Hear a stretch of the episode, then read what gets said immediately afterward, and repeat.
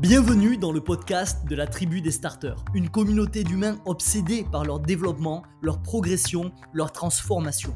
Ici, ensemble, on va parler productivité, organisation, gestion du temps, mais aussi modèle mental, neurosciences, psychologie et croissance personnelle. Je vais te partager tous les concepts, les astuces, les armes et les exercices des plus grands.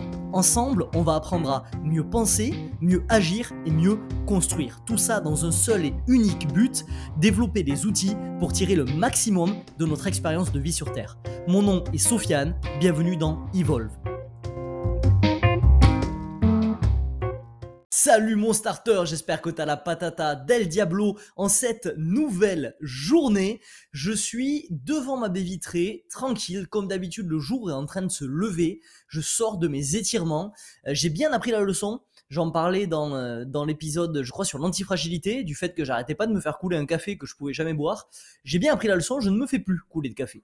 Euh, le café devient maintenant la récompense post-enregistrement de podcast, de sorte à ce que je puisse le siroter tranquille sur ma terrasse à côté de mon petit olivier, quand j'ai terminé d'enregistrer euh, le podcast. Donc ça, c'est une bonne nouvelle. Mais sinon, je suis toujours au même endroit, toujours dans les meilleures dispositions. Et surtout qu'aujourd'hui, on va naviguer à travers une question existentielle qui me fascine, qui est la question de explorer ou exploiter. Je vais t'en dire un petit peu plus dans quelques secondes, bien évidemment.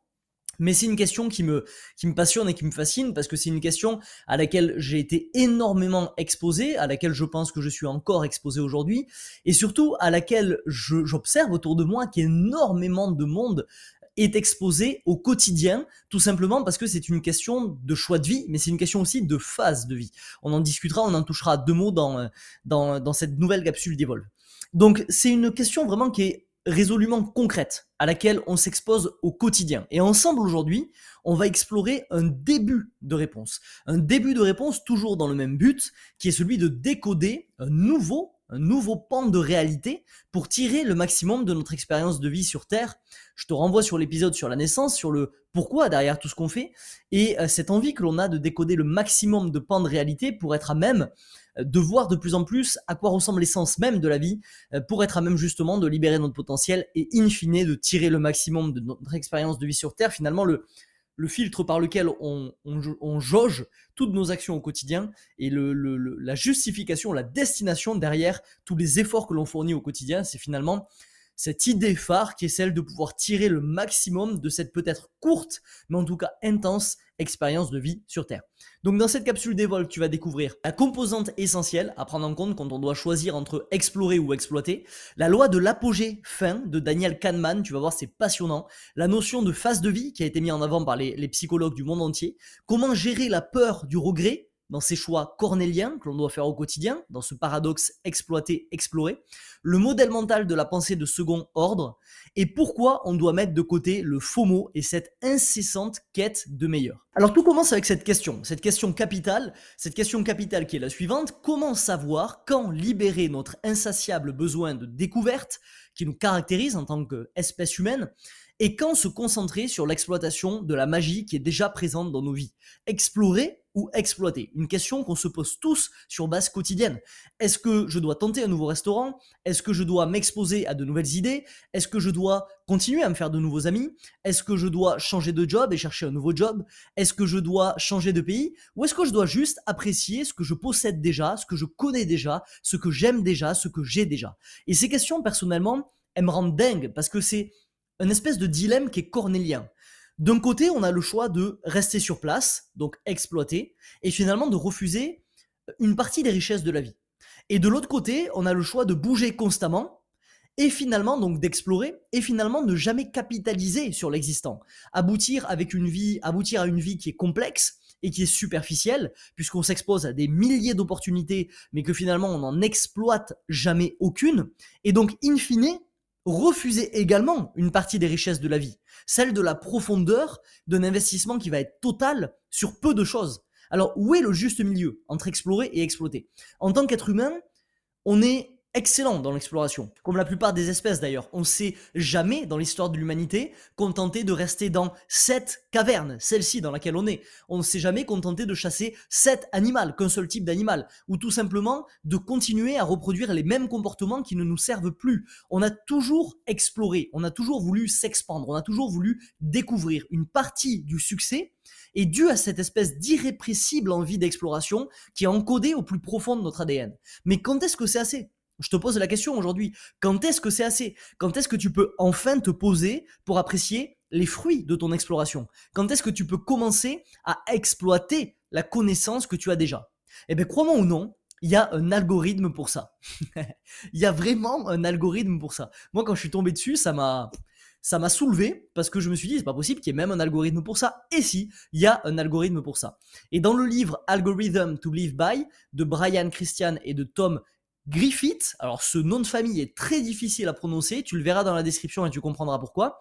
Il y a un chapitre entier qui est dédié à comment les, ordinateurs traitent ce rapport exploration-exploitation et comment on peut appliquer ces leçons dans notre contexte de vie humaine.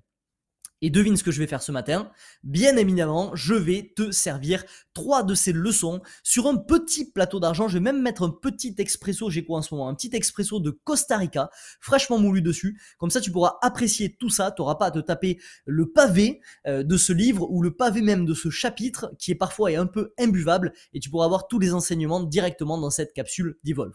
Donc comme d'habitude, fais-toi couler un petit café en attendant que je t'apporte le mien. Mets-toi au calme, ouvre bien tes escourdes et prépare-toi à obtenir un bout de réponse sur cette question qui est Ok, feu. Premier hack pour décider entre exploiter et explorer, considérer le temps que l'on a. Cette notion temporelle, c'est le facteur qui est déterminant quand on doit choisir entre exploiter ou explorer.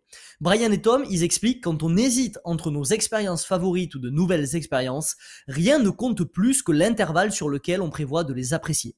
Alors c'est une phrase un peu brouillon, je vais te l'expliciter avec deux exemples qui mettent en avant deux intervalles de temps différents. Premièrement, ton intervalle de temps, ça peut être le produit de ton contexte immédiat. Par exemple, tu pars en, vacances pendant deux semaines à l'étranger. Ici, ton intervalle de temps, c'est deux semaines. Je ne sais pas si tu as la même habitude que moi ou si tu as déjà pu l'observer, mais moi, ça se passe mais vraiment littéralement à chaque fois. Tous mes voyages sont divisés en deux temps. Il y a toujours les premiers jours où je, les, passe à explorer, à découvrir. Je vais explorer des criques, je vais explorer des restaurants, je vais explorer des plages, je vais explorer des randos, je vais explorer des villes dans le pays dans lequel je suis, etc., etc., etc. Et les derniers jours de ce voyage, que je passe à exploiter. C'est-à-dire que je vais manger dans le meilleur resto que j'ai découvert pendant tout mon trajet, où je vais revenir sur les plus beaux lieux que j'ai vus durant euh, justement mes premiers jours d'expérience dans ce nouveau pays.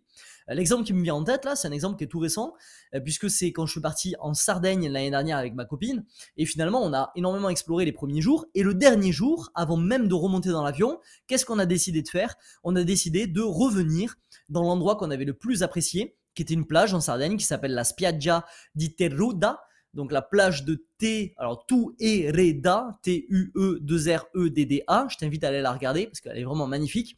Et finalement, on a passé notre dernière journée là-dedans. Pourquoi? Parce que le risque, note bien cette phrase, le risque augmente au fur et à mesure que notre fenêtre temporelle se ferme. C'est capital. Le risque augmente au fur et à mesure que notre fenêtre temporelle se ferme. Au début des vacances, on peut se tromper on a du temps pour le rattraper, on en a rien à foutre, si on fait une mauvaise expérience, c'est pas grave, il nous reste des jours pour kiffer. En fin de vacances, on veut pas prendre le risque de finir sur une mauvaise note. On veut pas prendre le risque de gâcher toute cette expérience. L'heure est à l'exploitation, l'exploitation de ce qu'on a trouvé. Et cette notion justement de ne pas vouloir gâcher toute notre expérience, elle est intéressante parce qu'elle renvoie à la loi apogée fin de Daniel Kahneman dont je t'ai parlé en introduction. Et en fait, cette loi a dit que on se base uniquement sur deux moments pour évaluer une expérience passée. Le moment le plus intense, négativement ou positivement, et la fin.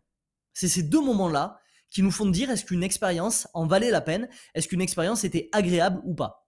Pour avoir de meilleurs souvenirs du coup de nos expériences, il faut donc jouer sur ces deux moments clés. Je me rappelle que dans le TED Talk que Daniel Kahneman y fait sur cette notion de loi apogée, je ferai une capsule sur la notion de loi apogée dans Evolve parce qu'il y a énormément de choses à dire. On va pas le traiter dans, dans, cet épisode-là, mais je t'en ferai, euh, ferai une petite capsule pour qu'on puisse vraiment euh, parcourir le sujet de long en large Mais euh, dans le TED Talk que fait Daniel Kahneman, il parle à un moment justement de cet exemple de quelqu'un qui écoute une symphonie sur, euh, sur un vinyle, une symphonie apparemment qui est grandiose, une symphonie qui dure 12 ou 13 minutes. Et en fait, à la fin de ces, juste à la fin, là, à la 12e minute, il y a le vinyle qui commence à grésiller. Et en fait, la personne dit, mon expérience entière était ruinée. Et Daniel Kahneman répond non, c'est pas ton expérience qui a été ruinée. Ton expérience, il n'y a rien qui a été changé. Tu as apprécié une symphonie pendant 12 minutes. C'est le souvenir que tu as vis-à-vis de cette expérience qui a été ruiné. C'est deux choses différentes, mais malheureusement, le souvenir d'une expérience, c'est tout ce qui nous reste. Une fois que l'expérience est finie, la seule chose qui nous reste, c'est le souvenir de cette expérience. Donc on ne veut pas prendre le risque de terminer sur une mauvaise note et finalement d'avoir tout le souvenir de notre expérience qui a été gâché par cette fin qui n'a pas été aussi optimale que ce qu'elle aurait pu être. Donc ça, c'est le premier intervalle de temps qui peut être le produit de ton contexte. Je pars en vacances, j'ai deux semaines, mon intervalle de temps est deux semaines. Mais il y a un deuxième intervalle de temps.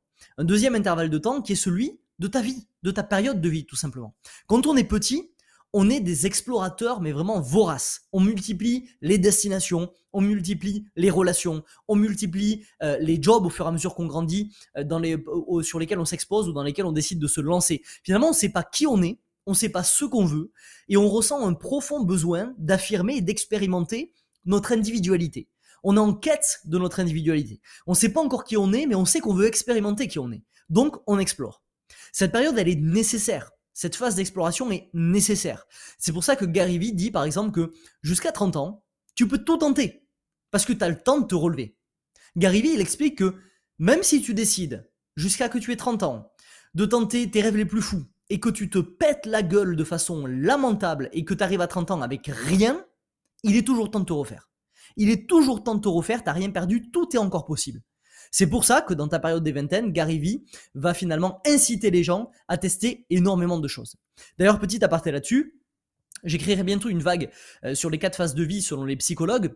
Euh, inscris-toi, il y, aura le lien en bio si tu veux rejoindre la vague pour avoir accès euh, à cette vague. C'est quand même assez, c'est quand même assez passionnant parce qu'en fait, on s'est rendu compte, les psychologues se sont rendus compte, avant Freud, finalement, il y avait, il y avait, il y avait très peu de gens qui, en fait, cette expérience de se mettre face à un psychologue, et de payer quelqu'un pour parler de ses problèmes, ça n'existait pas avant Freud. Euh, c'est quelque chose de relativement récent dans l'histoire de l'humanité.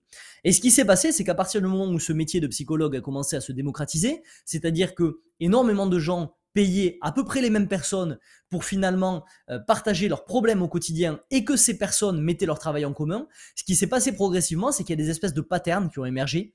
Et ces patterns qui ont émergé, ils ont permis aux psychologues de définir euh, des, phases de vie principales par lesquelles tout être humain a tendance à passer. Ils, ils en ont dénombré quatre à l'heure actuelle. Je t'en parlerai dans cette vague-là.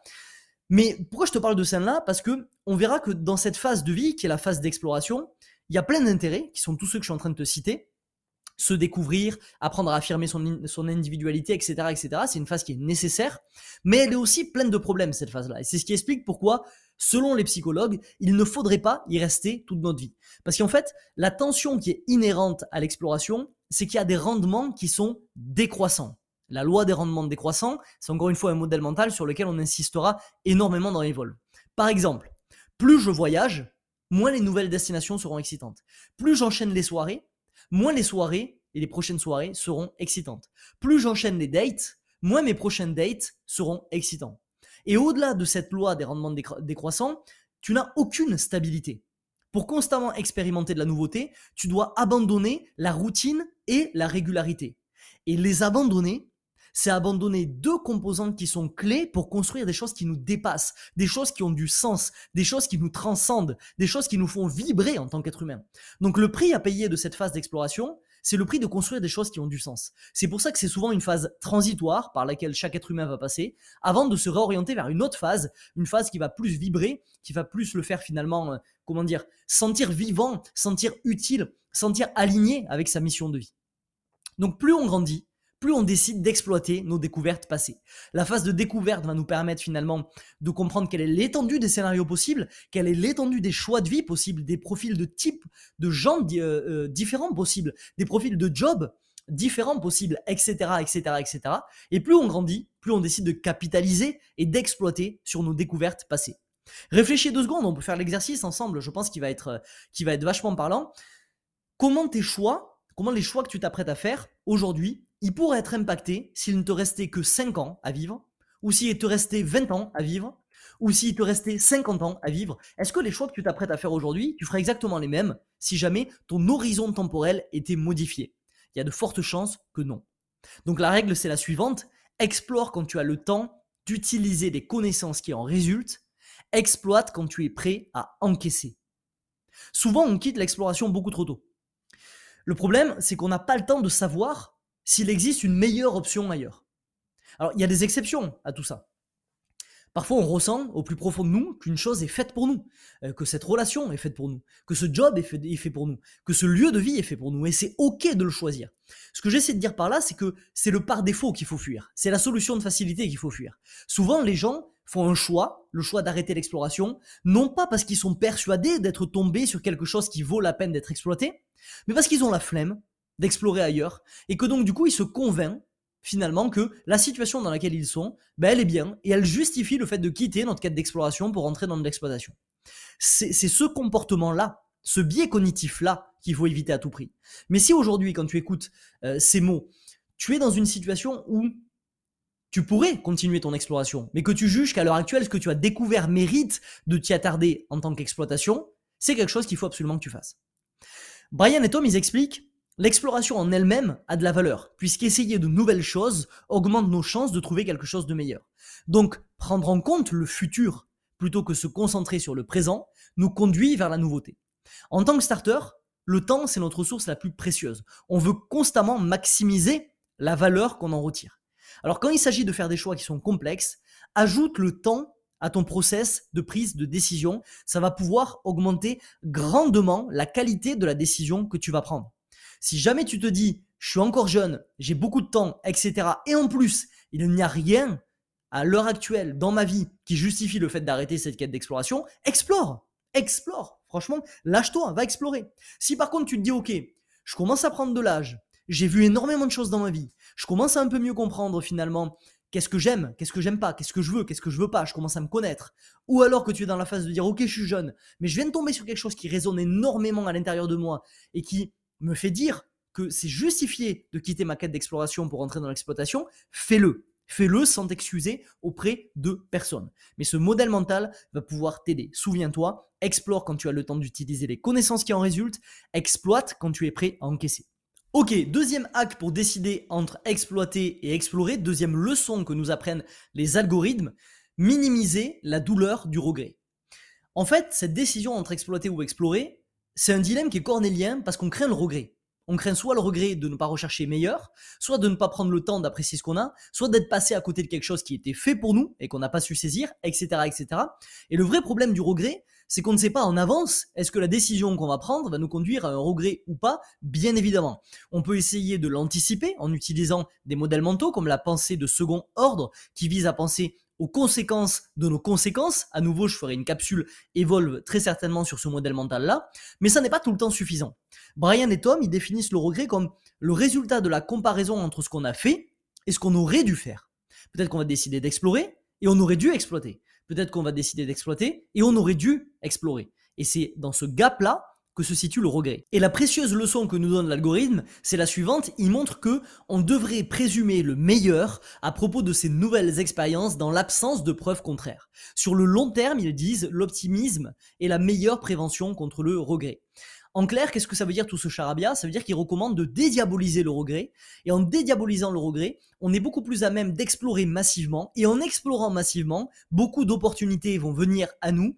Et donc ces opportunités qui vont venir à nous vont nous, vont nous retirer le regret de ne pas avoir saisi les opportunités précédente. Voilà, c'est un peu tiré par les cheveux, mais c'est la leçon que nous donne cet algorithme-là. En clair, il nous conseille quand même dans un premier temps de massivement explorer, ce qui renvoie aux phases de vie et ce dont je parlais tout à l'heure, qui est que si tu n'explores pas en premier lieu, comment tu peux savoir est-ce que c'est temps pour toi d'exploiter? Comment tu peux savoir est-ce que ce qui est présent aujourd'hui dans ta vie, c'est quelque chose que tu valorises, c'est quelque chose que tu, que tu kiffes, c'est quelque chose que tu veux avoir, si tu ne connais pas l'étendue de tout ce qui peut exister dans ce monde. Alors évidemment, il y a une certaine mesure à garder vis-à-vis de tout ça, on en parlera un peu plus tard, parce que si dans le monde hyper connecté dans lequel on est, où tout est possible littéralement, si on commence à essayer de constamment chercher la meilleure solution, ben, finalement on passe notre vie à chercher et on n'exploite rien du tout. Donc il faut trouver le juste milieu. C'est pour ça qu'il y a cette notion encore temporelle de euh, pourquoi pas passer euh, la majeure partie de ma vingtaine à explorer et puis euh, passer ma vingtaine, commencer à exploiter.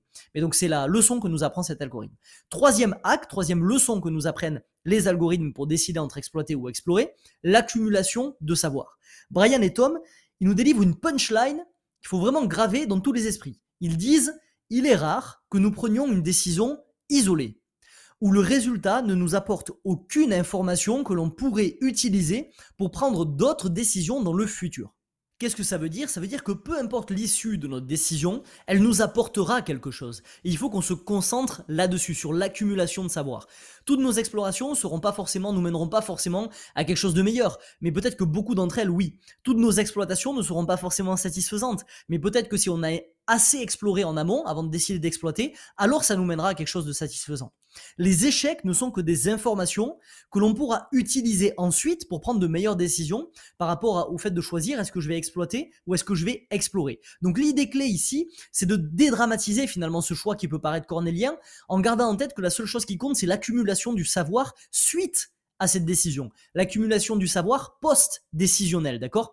Et gardez en tête que ces décisions, elles sont pas définitives. C'est pas parce que je décide de quitter l'exploration que je suis obligé de rester toute ma vie dans l'exploitation. Et vice versa. C'est pas parce que je décide d'être dans une phase d'exploitation à l'heure actuelle que je vais y rester toute ma vie et que je pourrai plus jamais explorer. Donc la dédramatisation, c'est la meilleure façon, selon ces algorithmes, d'éviter la paralysie de l'analyse en acceptant le savoir qu'on va accumuler et en vivant la décision que l'on a choisie. Voilà, c'est vraiment le côté important de tout ça. Finalement, au bout d'un moment, arrêtons de nous torturer l'esprit, allons vers ce qui nous semble le mieux en fonction de notre état d'esprit, en fonction de notre phase de vie, et dans tous les cas, on récoltera des réponses qui nous permettront de faire un meilleur choix la prochaine fois et de nous ajuster, de nous étalonner progressivement euh, vers les meilleurs choix, les choix qui sont optimum pour nous. Quatrième chose que je voulais rajouter, quatrième hack pour décider entre exploiter et explorer, travailler la connaissance de soi. Et ça, c'est pas un hack qui est dans le livre, c'est une réflexion qui est personnelle. Je pense que si tu es clair sur ta vision idéale de la vie, parfois tu ressens tout simplement que c'est le bon moment pour exploiter. Et quand tu ressens que c'est le bon moment pour exploiter, il faut absolument que tu mettes de côté le faux mot, cette espèce de peur de constamment être en train de louper quelque chose. Il faut mettre de côté cette quête de cette quête sans fin de recherche du meilleur. Parfois, l'idéal n'existe pas ailleurs il est déjà présent dans nos vies. Et je pense que c'est important d'insister là-dessus parce qu'à une époque où on vit avec des modèles qui ont été manufacturés et qu'on essaie de nous imposer au quotidien, il y a une espèce de narratif qui commence à se tramer, qui est celui que euh, celui dont je t'ai parlé depuis le début là, dans les premières décennies de ta vie, tu explores massivement, et si finalement tu décides d'exploiter à 21 ans, typiquement par exemple les gens qui décident de se marier ou d'avoir un enfant, et eh bien finalement tu es en dehors du modèle sociétal et tu es perçu un peu comme bizarre. Donc si tu décides de quitter ta quête d'exploration pour aller vers l'exploitation trop rapidement, on te considère comme bizarre. Ou à l'inverse, si tu décides de continuer à explorer jusqu'à la quarantaine et la cinquantaine et ne jamais exploiter, euh, tu es aussi considéré comme quelqu'un de bizarre. On va dire que le modèle sociétal le plus classique, c'est tu explores euh, pendant ta dizaine et pendant ta vingtaine, et puis tu exploites pendant ta, trentaine, ta quarantaine, ta cinquantaine, etc. Et tous les gens qui sortent de ce modèle-là, on les pointe du doigt. Sauf que je pense que à ce niveau-là, la connaissance de soi est une composante qui est essentielle. Il faut savoir dire à un moment, moi j'ai fait un travail sur moi, j'ai appris sur moi, j'ai défini mes valeurs, j'ai défini ma vision long terme, j'ai défini ce qui résonne en moi, j'en ai beaucoup appris à travers euh, peut-être même les courtes phases d'exploration que j'ai pu avoir et je sais aujourd'hui, je ressens au plus profond de moi que cette décision que je prends, c'est celle qui me fait écho. C'est celle qui me fait le plus écho. Donc du coup, je veux m'aligner là-dessus. Et il faut développer cette force et ce courage euh, de pouvoir dire merde en fait à la société. T'en as rien à foutre. Moi je te file des modèles, je te file des hacks qui vont t'aider à décider entre exploiter ou explorer. D'ailleurs, là, on est en train de parler de ta vie, mais rappelle-toi que ce modèle s'applique également quand tu pars en vacances euh, vis-à-vis de, cette espèce d'espace temporel qui peut être plus ou moins réduit. Moi, je te file des conseils pour que tu puisses t'aider, ça puisse t'aider un maximum à prendre des décisions qui sont alignées avec toi-même. Mais ne, ne garde toujours en tête, ne perds jamais de vue le fait que il n'y a pas de meilleure compétence aujourd'hui que la connaissance de soi. La sagesse, comme dit Idriss Aberkan, c'est la connaissance de soi. Et cette connaissance de toi, elle va te permettre, en t'aidant de ces outils-là, de prendre les meilleures décisions pour toi. Donc il faut garder ce contact, cette connexion sacrée que l'on a avec nous-mêmes, cette connexion sacrée qui nous fait ressentir à un moment ou à un autre, ok, là, c'est le bon moment pour moi pour explorer. et je sais que je suis pas en accord avec le modèle sociétal, j'en ai complètement rien à foutre, mais alors vraiment, et je vais décider d'explorer. Ou alors, eh ben là, je suis dans une phase de vie où j'en ai assez vu. J'en ai assez vu, je décide d'exploiter. Je suis totalement ok avec ça. Je suis bien avec ça. Je ressens au plus profond de moi que c'est ça qu'il faut que je fasse. Oui, j'ai 19 ans. J'ai 19 ans et je décide de m'engager dans une carrière, de me marier et de construire une maison. Ça colle peut-être pas avec le modèle sociétal, mais je n'en ai rien à foutre. J'espère au plus profond de mon être, aujourd'hui, qu'on va de plus en plus évoluer vers des profils de vie qui vont casser, qui vont briser ce modèle sociétal. Parce que qui dit que parmi la diversité des profils qu'il existe sur cette planète, il doit avoir finalement une voie toute tracée que tout le monde doit suivre. Qui dit ça? Qui, qui a décidé de ça? Je pense que tout ce modèle sociétal, je ne veux pas trop digresser là-dessus, donc je vais arrêter juste après, mais je pense que ce modèle sociétal, il est issu du fait qu'il est très adapté au salariat, et que finalement le salariat a été développé en masse à une époque de révolution industrielle parce qu'on avait besoin de gens pour travailler dans les usines. Nos écoles ont été construites, pour former des gens à travailler dans les usines et finalement le, fait de pousser au salariat a été construit dans cette idée-là. Aujourd'hui, on irrite de, cette, de cet héritage justement sociétal, à savoir combien de temps ça va durer d'ailleurs, parce qu'il y a de plus en plus d'indépendants euh, qui prennent leur envol. Et euh, je me rappelle plus exactement les chiffres, mais il me semble qu'il y, y, a des chiffres qui disent quelque chose comme d'ici 50 ans, plus de la moitié de la population mondiale sera à son compte. Donc on est en train de switcher progressivement vers des modèles un peu plus libres. Et c'est pareil pour tous ces modèles de vie, au-delà du modèle de travail. Les modèles de vie devraient être libres. On devrait pouvoir aujourd'hui choisir librement entre exploiter et explorer en, filant une espèce de, une espèce de nuance, euh, comme, si on, comme si on faisait de la cuisine en fait. On, on, on devrait pouvoir mettre la dose d'exploitation et la dose d'exploration que l'on veut en fonction de notre ressenti. Mais tout, toute cette chose-là, toute cette capacité à faire des choix qui nous sont personnalisés et qui sont profondément originaux, repose sur cette, cette composante essentielle qui est la connaissance de soi. C'est pour ça que dans la tribu des starters, je pousse euh, énormément de starters à se diriger quand ils veulent prendre un programme vers clarté maximale ou vers planification annuelle en premier, parce que ce sont des programmes qui sont tournés vers l'exploration, vers la clarté, vers essayer de comprendre qui l'on est, développer la connaissance de soi pour que tous les choix que l'on fera ensuite dans notre vie soient alignés avec qui on est vraiment au plus profond de nous. Et que même si on change, on ait des modèles qui nous permettent de nous redécouvrir à nouveau pour pouvoir réaligner ces choix sur qui on est au plus profond de nous. Alors comment conclure cet épisode d'Evolve simplement? Voici comment je le conclurai, c'est un protocole en trois étapes, ça va résumer tout ce qu'on a vu jusqu'à maintenant, tu as juste ça à retenir. Quand il s'agit de choisir entre exploration ou exploitation, premièrement, garde en tête que l'exploration, même si elle est minime, elle est nécessaire pour une exploitation optimale. Si tu n'as pas assez exploré d'horizon, comment tu peux être sûr que c'est cet horizon que tu as choisi là qui est le plus optimal pour toi à l'instant T? Deuxième partie du protocole, demande-toi si tu as le temps d'utiliser les connaissances qui résulteront de l'exploitation. Si oui, lance-toi dans l'exploration en partant du principe que toute expérience sera positive. Sinon, exploite ce que tu possèdes déjà. Et troisième étape, à tout moment, sens-toi libre de choisir ce qui résonne au fond de toi, en gardant en tête que même si le risque d'exploration s'intensifie avec l'âge, ce genre de décisions ne sont jamais définitives. On alterne toute notre vie entre des phases d'exploration et des, phases d'exploitation. Vraiment, on avance au fur et à mesure qu'on prend de l'âge, on avance dans une espèce de boucle où on rentre et on sort à travers diverses phases, dont la phase d'exploration et la phase d'exploitation fait partie. Ok mon starter, c'est tout pour moi aujourd'hui. Si t'as aimé cet épisode un peu plus philosophique peut-être, mais quand même un peu concret, sur une question existentielle, sur un dilemme qui est cornélien, n'hésite pas à me mettre 5 étoiles sur ta plateforme de podcast préférée. Ça permettra à Evolve de décoller et de bâtir petit à petit une des plus grandes communautés de croissance personnelle en France. Si tu m'écoutes sur Apple Podcast, n'hésite pas à me rédiger un petit commentaire, ça va également accélérer le référencement. Je te rappelle ici notre pacte d'échange de valeurs. Ce podcast, il est gratuit, il le sera toujours, il n'y aura jamais de pub. Le pacte d'échange de valeurs que l'on a, il est simple, c'est-à-dire que moi, je vais m'arracher à chaque fois pour finalement te délivrer le podcast le plus qualitatif et le plus transformateur possible. Je vais m'arracher pour essayer de t'apporter de la valeur, des outils qui vont t'aider gratuitement à mieux naviguer à travers la complexité de ton quotidien et à libérer constamment ton potentiel pour t'aider à tirer le maximum de ton expérience de vie sur Terre. Toi, en échange, tu vas partager quand ça te parle. Et le pacte, il est là. Si tu juges que j'ai fait de la qualité, tu partages. Si tu juges que je n'ai pas fait de la qualité, ça pourra arriver et on peut tous avoir des moments de down. Ne le partage pas. Mais il y a vraiment un pacte d'échange de valeur. Si tu as eu de la valeur, partage-le en masse. Laisse-moi un avis, rédige un commentaire, partage-le sur le réseau pour qu'on puisse finalement grandir ensemble. Si par contre il n'y a pas de valeur qui a été apportée, je suis totalement ok. Je suis pour les choix qui sont justes. Si je t'ai pas apporté de valeur dans cet épisode-là, ne le partage pas, il n'y a aucun souci. Ok mon starter, on se dit à mardi prochain, 7h. En attendant, souviens-toi, chaque journée débute avec deux choix, évoluer ou répéter. À toi de choisir, mais n'oublie pas, tu es acteur de ta vie un jour, une action. C'était Sofiane. Ciao, ciao.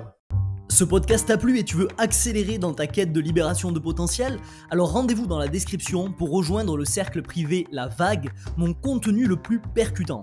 Comme des centaines de starters, tu recevras gratuitement un email chaque matin pour développer les outils qui t'aideront à tirer le maximum de ton expérience de vie sur Terre. A tout de suite de l'autre côté.